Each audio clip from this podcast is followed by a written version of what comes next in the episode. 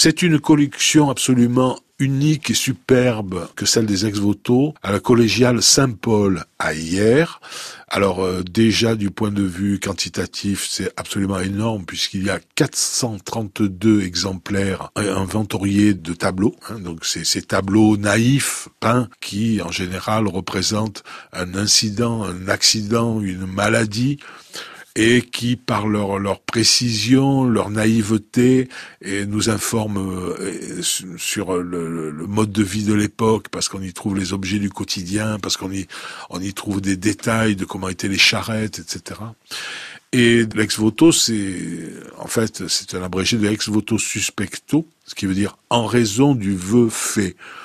Alors l'ex voto, c'est parce qu'on a été confronté à un danger, terrible, mortel, qu'on a euh, demandé l'intercession d'un saint, le plus souvent la Vierge Marie, euh, de, venir à son secours, et on s'engage dans ce cas-là, c'est un contrat, hein, euh, qu'on fera quelque chose, par exemple qu'on fera peindre un tableau où on représentera l'accident, l'incident dont, dont c'est sorti. Voilà un peu le principe de l'ex-voto.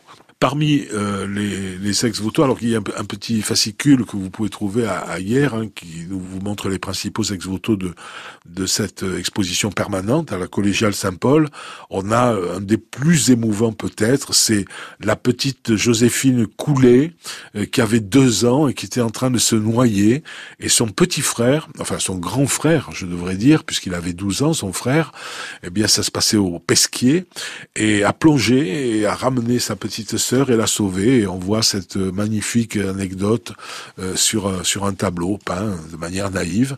Parmi les plus beaux, alors on a l'ex-voto du torpillage du Meknès. C'est un bateau qui rapatriait les Français après Dunkerque, hein, en 1940, la Deuxième Guerre mondiale, et euh, pas mal de Français avaient réussi à s'embarquer avec les Anglais pour aller en, Angleterre. Et euh, donc, euh, une fois qu'ils y étaient, ils ont demandé, l'armistice la, avec la France étant terminé, de retourner en France. Et ce bateau devait les ramener avec 1300 d'entre eux, et puis il a été torpillé par une vedette allemande.